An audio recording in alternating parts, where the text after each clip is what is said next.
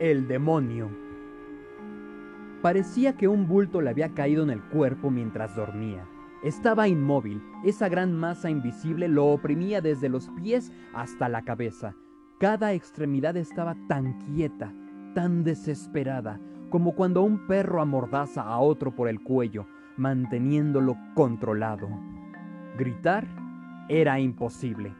Aunque no estaba sujeto de la boca y la podía abrir, las cuerdas vocales no funcionaban.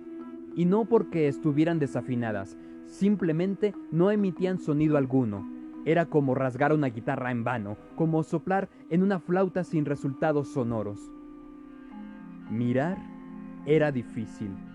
Apenas podía entreabrir los ojos, sin hacerlo completamente. Lo único que veía era un resplandor de luz blanca, borroso, como un exceso de luz a través de un pequeño resquicio dentro de una oscuridad profunda. Era como tener cosidos los ojos con hilo de cáñamo, difícil de estirar o de romper. Respirar era lo único que podía hacer de manera natural. Su desesperación aumentaba, al igual que su presión y los latidos del corazón. Al crecer la ansiedad, desarrollaba sus sentidos, tal y como los animales lo hacen.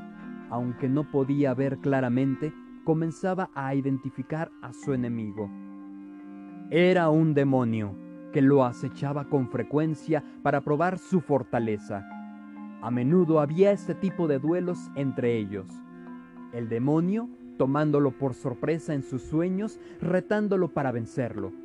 Y él siempre aceptaba el duelo, como si fuera la última batalla de su vida.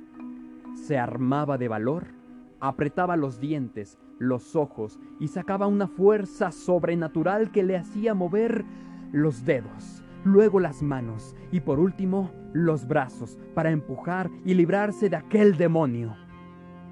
Con un grito ahogado desde la inmulación, derrotaba al demonio, se quitaba ese bulto del cuerpo, la gran masa había desaparecido, como si se hubiera desvanecido después del gran esfuerzo.